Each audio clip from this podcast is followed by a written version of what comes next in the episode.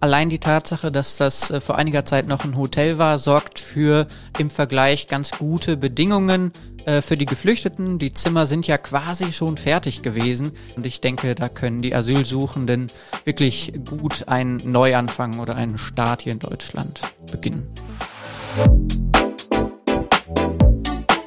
Unterm U, der Dortmund-Podcast mit Bastian Pietsch. Hallo zusammen. Ich hoffe, ihr seid gestern gut durch den kleinen Schneetag gekommen. Von den zarten Flocken, die dir am Nachmittag gefallen sind, sind ja sogar einige liegen geblieben. Für einen Schneeengel dürfte es aber in Dortmund eher nicht gereicht haben. Dafür sind uns aber auch die weniger schönen Folgen erspart geblieben, anders als zum Beispiel dem Flughafen Frankfurt, wo über 600 Flüge gestrichen werden mussten. In unserem Gespräch zum Thema des Tages geht es heute um die neue zentrale Unterbringungseinrichtung für Geflüchtete, die das Land NRW im ehemaligen Ibis Hotel am Indu-Park eröffnet. Dort sollen heute die ersten Bewohner und Bewohnerinnen einziehen. Meine Kollegin Sophia Wiebeke war da und hat sich die Einrichtung von innen angeschaut. Mehr dazu gibt's gleich, jetzt aber erstmal die Nachrichten. Update. Belastend. Am dritten Verhandlungstag im Prozess gegen fünf Polizistinnen und Polizisten im Fall des getöteten Mohamed Drameh haben die ersten Zeugen ausgesagt. Zwei Mitarbeiter der Jugendeinrichtung, in der der 16-Jährige untergebracht war, schilderten ihre Sicht auf den Verlauf des Einsatzes am 8. August 2022. Es geht um die zeitliche Abfolge der Ereignisse, aber auch um mögliche Anweisungen des Einsatzleiters und um Details vom Tatort. Ein Zeuge musste wegen der erneuten Konfrontation mit den traumatischen Ereignissen seine Aussage abbrechen. Er wird sie an einem weiteren Termin fortsetzen. Wegen mehreren formalen Fragen gab es am dritten Prozesstag Verzögerungen. Es wurden weniger Zeugen gehört, als vorgesehen war. Am 31. Januar soll der Prozess weitergehen. Ein Urteil ist frühestens im April zu erwarten. Festgenommen. Nach über 30 Jahren wurde ein Tatverdächtiger im Mordfall Heike Kötting gefasst. Die Dortmunderin wurde im Februar 1991 von Einbrechern in ihrem Haus in Scharnhorst getötet. Lange war der Fall ein Cold Case. Am Montag nun hat die Polizei auf offener Straße einen 60-jährigen Mann festgenommen, dem der Mord zur Last gelegt wird. Er sitzt aktuell in Untersuchungshaft. Die Polizei geht jedoch davon aus, dass es damals einen zweiten Täter gegeben haben könnte. Hinweise auf diesen erhoffen sich die Ermittler von Aktenzeichen XY. Dort war der Mord am Mittwochabend Thema. Für entscheidende Hinweise hat die Staatsanwaltschaft Dortmund eine Belohnung von 5000 Euro ausgesetzt. Zu. Die Kosmetikkette Rituals zieht am Westen Hellweg um. Deshalb ist die Filiale dort aktuell geschlossen. Am 29. Februar soll die neue Filiale in direkter Nachbarschaft eröffnen, schräg gegenüber der jetzigen Filiale. Dort, wo Rituals sich bisher eingerichtet hatte, sollen zukünftig wechselnde Pop-up-Stores eröffnen, um den Leerstand zu überbrücken. Das Thema des Tages. Heute nimmt die neue zentrale Unterbringungseinrichtung des Landes am Indu-Park ihre Arbeit auf. Das heißt, dass erste geflüchtete Menschen dort einziehen und wohl für einige Monate bleiben werden, bis eine Gemeinde in NRW sie dauerhaft aufnimmt. Meine Kollegin Sophia Wiebeke hat sich in der Einrichtung in einem ehemaligen Ibis-Hotel umgeschaut und dort auch mit den Verantwortlichen gesprochen. Sophia, wie weit ist denn die neue Einrichtung? Alles fertig oder gibt's noch Baustellen?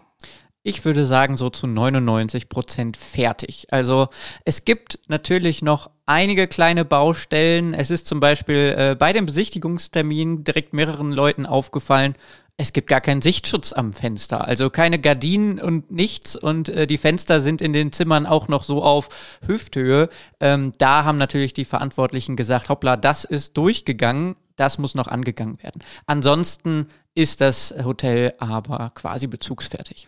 Und wie sieht so ein Zimmer aus, in dem dann die Geflüchteten wohnen werden? Das sollen jeweils äh, Viererzimmer sein. Die sind ausgestattet mit zwei Doppelbetten. Äh, die werden getrennt nach Geschlechter- und Familienzugehörigkeit und äh, haben neben diesen vier Schlafmöglichkeiten auch immer Sitzgelegenheiten und einen Tisch und äh, ein Badezimmer, das ungefähr immer gleich ausgestattet ist mit Waschbecken, Badewanne und Toilette. Jetzt war das Ganze ja früher mal ein Hotel. Sieht man da noch irgendwas von? Nein, vor allem auf dem Gang sieht man noch sehr, dass das mal ein Hotel war. Also da ist wirklich Zimmer an Zimmer. Die Zimmernummern sind auch noch äh, gut sichtbar und vor allem, wenn man reinkommt, hat man direkt rechts die Rezeption noch. Äh, man sieht sogar noch ganz blass die äh, Schrift äh, des ehemaligen Hotels, so Rezeption, Küche, äh, überall prangern. Ja, also das sieht man schon noch. Allerdings würde ich das als positiv bewerten, denn das hat einen gewissen Charme tatsächlich, den die Bewohner vielleicht zu schätzen wissen. Kannst du vielleicht nochmal erklären, was eigentlich die Aufgabe dieser neuen zentralen Unterbringungseinrichtung ist? Einfach erklärt ist das der erste Ort, an dem die Asylsuchenden quasi hier in Deutschland Fuß fassen und zuerst mal wohnen. Für gewöhnlich äh, wurde mir gesagt, ist das so zwischen vier bis sechs Monate, kann aber auch bis zu 18 oder sogar im Ausnahmefall 24 Monate sein. In dieser Zeit sollen die Asylsuchenden einer Kommune zugeordnet werden, wo sie dann auch wirklich eine feste Bleibe und äh, möglicherweise dann darauf folgend auch einen Arbeitsplatz erhalten sollen. Das heißt, diese jetzige Unterkunft ist eher so die erste, aber vorübergehende Station für die Geflüchteten. Und das Ganze verantwortet und bezahlt das Land, aber es gibt eine Betreibergesellschaft, die da das operative Geschäft sozusagen macht. Und deren Geschäftsführerin ist Jana Biesenbach. Mit ihr hast du auch darüber gesprochen, was die Geflüchteten dort eigentlich so den ganzen Tag machen. Sie hat das so ausgedrückt. Es sind auch Freizeitangebote, also Freizeiträume, die ausgestattet werden müssen, ne, da, weil die Menschen ja doch den ganzen Tag Zeit haben und ähm, sich beschäftigen möchten. Jetzt muss man vielleicht erst einmal erklären, warum haben die den ganzen Tag Zeit? Ja, noch äh, haben sie natürlich, wenn sie da ankommen, nicht direkt äh, eine Arbeit und äh, teilweise noch nicht mal einen Kindergarten oder Schulplatz.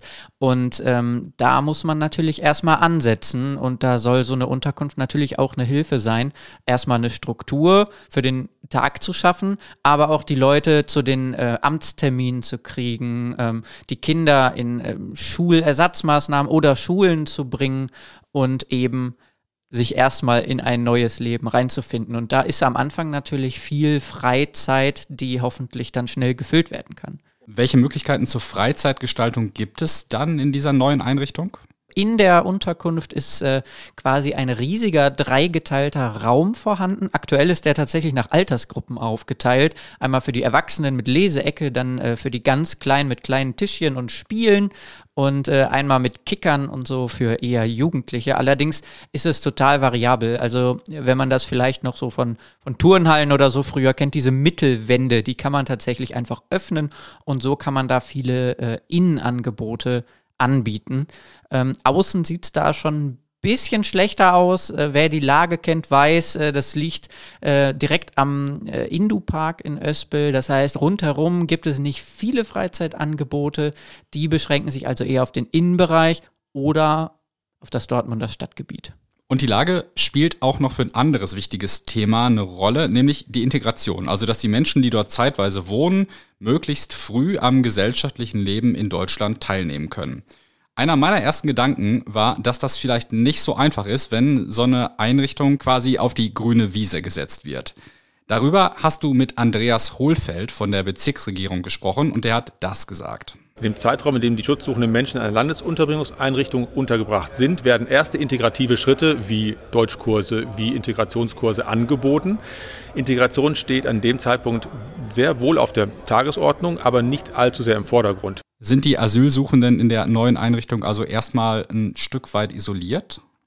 In gewisser Weise ja, rein örtlich schon, weil es gibt wirklich im Umkreis der geflüchteten Unterkunft nicht viel zu tun. Es gibt ein kleines Dörfchen von knapp 1000 Leuten und es gibt den Indu-Park. Mhm. Allerdings äh, sind von der äh, Unterkunft aus zwei Bahnhöfe, der Busbahnhof und der S-Bahnhof, sehr gut erreichbar. Und äh, da können die Geflüchteten quasi finanziert auch vom Land ähm, mit Zügen und Bussen in die komplette Stadt fahren. Da sind die also in keiner Weise irgendwie eingeschränkt oder müssen die ganze Zeit in der Unterkunft bleiben.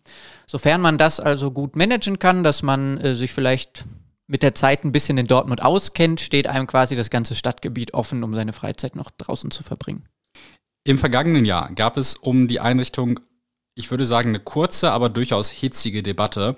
Unter anderem hatten Rechtsextremisten bei einer Bürgersprechstunde zum Thema für Ärger gesorgt. Gab es in der Zwischenzeit noch weitere Vorfälle? Offenbar nicht. Also ich habe sowohl äh, Herrn Hohlfeld darauf angesprochen als auch Frau Biesenbach. Offenbar gab es keine großen Kritikpunkte, keine E-Mails und sonstiges ähm, mehr aus der rechten Szene gegen diese Einrichtung. Ähm, Im Gegenteil, das Feedback aktuell ist eher positiver Natur. Jedoch ist man im Austausch mit den Behörden, gerade auch wegen der örtlichen Nähe zu Dorstfeld, dass da öfter auch mal ähm, Polizeikontrollen stattfinden, einfach nur für den Fall der Fälle. Und aus dem Gespräch mit Jana Biesenbach, das du zu dem Thema geführt hast, würde ich auch noch einen kurzen O-Ton einspielen wollen. Wir haben ja jetzt heute ähm, bei dem Termin auch gemerkt, dass sehr viele Menschen ähm, sich über den Standort freuen und sich auch gerne engagieren möchten. Und ähm, das freut uns natürlich auch sehr, dass äh, doch noch was von der guten Willkommenskultur da ist und dass sie auch hoffentlich überwiegt. Was ist denn so dein Gesamteindruck von dem Termin? Geht die neue zentrale Unterbringungseinrichtung des Landes gut an den Start? Ich würde sagen, ja. Ähm, allein die Tatsache, dass das äh, vor einiger Zeit noch ein Hotel war, sorgt für im Vergleich ganz gute Bedingungen äh, für die Geflüchteten. Die Zimmer sind ja quasi schon fertig gewesen. Klar, jetzt sind auf einem Hotelzimmer, wo vielleicht ein, vielleicht ein Doppelbett mal stand, vier Leute auf einem Haufen, was natürlich im Normalfall eher unangenehm ist, würde ich sagen. Im Großen und Ganzen handelt es sich hier aber wirklich um äh, ein gutes Gebäude erstmal und ich denke, da können die Asylsuchenden wirklich gut einen Neuanfang oder einen Start hier in Deutschland beginnen. Heute soll es losgehen. Weiß man schon, wie viele Asylsuchende am ersten Tag einziehen sollen? Ja, am äh, Abend heute sollen 13 von erstmal nur 200 Leuten einziehen. Das äh, 200er-Limit soll wohl erst in den kommenden Wochen erreicht werden. Also, das wurde mir auch gesagt, es werden jetzt nicht Hunderte auf einen Schlag kommen, sondern man kann davon ausgehen, dass es jetzt immer so ungefähr ein Dutzend sind, die da nach und nach einziehen.